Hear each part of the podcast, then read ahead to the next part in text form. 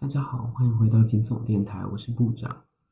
最近有好长一段时间没有来更新 Podcast，因为我最近蛮忙的，所以就没有时间写稿。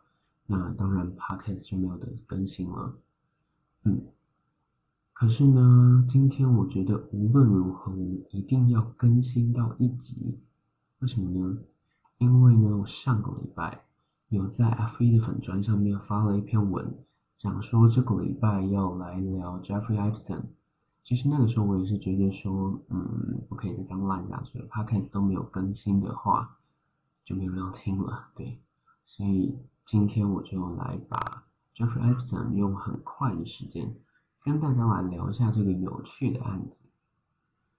那首先，Jeffrey Epstein 这个案子为什么特别呢？因为啊，它其实牵涉到了很多。上流社会的部分，但是我真的没有办法琢磨在这里，因为其实相关的资料都不多，我觉得那些资料可能也不真的准确。那这就来简单的先跟大家分享一下艾普森他的做过的事情，他是谁，以及他的结局是什么。首先，杰弗瑞·艾普森，他其实曾经当过数学跟理化老师哦，他当老师的期间是一九七四到一九七六。可是他后来就离开了教职，开始在银行工作。他后来也变成了一个呃，算是金融顾问的东西吧。其实，在蛮大的集团里面上班的。那我就先不讲，如果大家有兴趣的话，可以去查一下哈。其实他当老师的过程是还蛮安稳的，没有发生什么特别的事情。可是他在当完老师之后呢，转战到了银行界。他在当一些银行的金融顾问的时候啊，他就开始做了一些很神奇、有点奇妙的事情。他的第一次犯罪记录呢，是在二零零五年 Palm Beach 这个地方，那边有一个母亲发现说，她的呃养女从艾普斯坦的住处回来之后呢，衣衫不整。就觉得养女可能受到了一些性骚扰，或者是甚至是性侵害，所以这个妈妈呢，她就报警了。警方马上就开始调查嘛，可是调查一下发现，嗯，怎么好像县府里面有一些人在试着挡他们啊？那这就是这个案件的第一个疑点。先记着，那县府的人挡他们之后，那地方警察就没有办法嘛？他们怎么办？他们就找了 FBI，他们找了 FBI 开始进入调查。那 FBI 开始调查之后，发现其实 Epstein 这个案件的受害者远远不止那位女孩，还找到了大概大约八名，也就是呃第一次调查的时候发现的那八位。他们发现呢，这几位被害者里面最年轻的只有十四岁，犯罪的内容。是呃，艾斯坦会邀请这些年轻的女性或者是男性来跟他一起进行一些跟性有关的动作，就是英文叫做 sexual act 吧。那我们中文可能翻呃性感的动作吗？我不知道。Jeffrey 接下来呢就把这些年轻人跟他一起进行。性相关动作的年轻人们的影像，用他住处内的针孔摄影机给录了下来。这件事情，警方有找到相关的录影带以及一些电子邮件来做证明。但是后来他具体拿了这些影像来做什么呢？在二零一九年，艾斯坦迪在第二次被逮捕。他被逮捕的原因是因为跨国的呃这个所谓的性剥削。性虐待以及性交易的行为，他实际上在英国、在法国、在美国都被起诉了，也都被调查，所以他马上就被押进大牢了嘛。可是呢，他其实有特权的，他在牢里的时候，每天可以有十六个小时是自由行动的，等于是几乎没有被关的嘛。可是。后来在八月左右的时候，就有人发现，哎，他的脖子怎么有伤口，然后整个人意识不太清楚。他坚持是他的狱友对他进行了攻击，可是没有人能够找到这个证据。那过了三个礼拜之后呢，他就被发现是上吊了，在他自己的牢房里面。那这就很奇怪了，他莫名其妙好好的，为什么要畏罪自杀？为什么要上吊？后来呢，警方当然也对他进行了验尸，他们发现他脖子上面骨头的破损，其实更像是被外力勒毙，而不像是用自身的重量去把自己吊死的一个牲口的形状，所以就觉得，嗯，有点诡异，是不是？就是所谓的被自杀。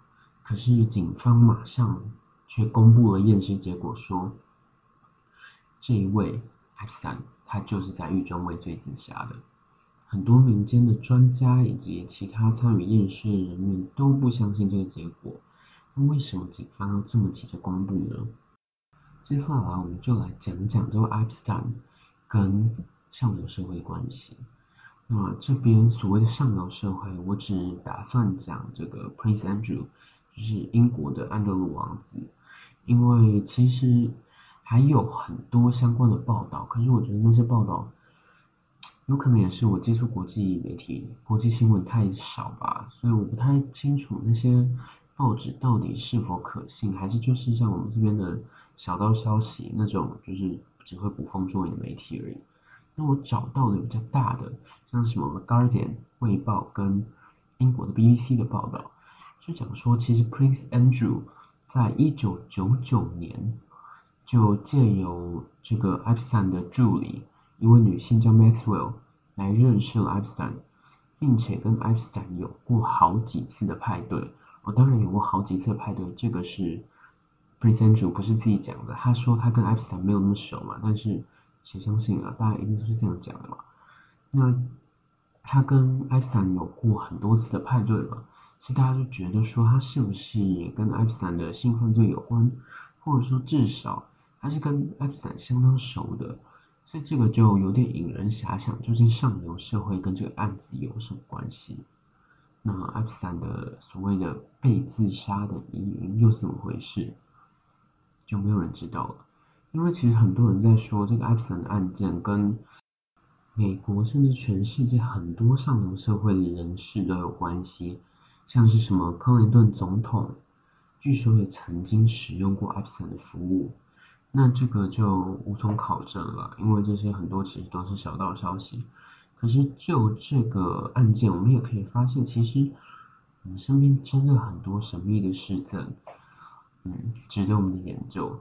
像是什么？像是前几周大家有没有注意到？前几周吗？还是一两个月前吧？韩国首尔市长自杀身亡。那其中，这也就引出了很多的疑问，都是我们可以研究的。那今天这集差不多就先这样，后面都是我闲聊了。嗯，不晓得大家觉得这样的节目节奏怎么样？会觉得我讲话太慢吗？因为其实我这一集的稿写的比较随便，跟之前比起来了，就是会让我讲话可能赘字比较多一点吧。嗯，不知道大家觉得怎么样？欢迎大家就是到粉专来私讯我，或是到我贴文底下留言。那也记得要追踪我的 IG。最近我比较忙的关系，所以更新可能会不稳定。那节目的品质我尽可能维持，好不好？但是也是有点辛苦。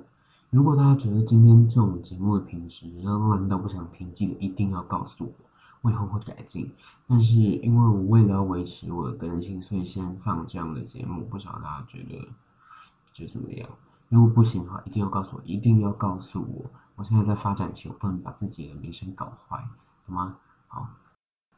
话说我这一集我回放的录音档，觉得这个音质好像比以前有点差，大家有感觉到吗？因为我是觉得大家常常有在跟我抱怨说音量太小。所以我今天的录音方式是稍微远了一下麦克风，然后把我自己的音量放大。我在呃我录音软体上是明显的有看到我的音量波形是有放大的，可是好像音质没有这么 OK 耶。大家可以帮我听一下吗？就是音量变大吗？如果没有的话跟我讲。那如果有，可是音质变差的话，那我再想想看我要怎么调整，好不好？那今天就谢谢大家收听，先这样子喽，拜拜。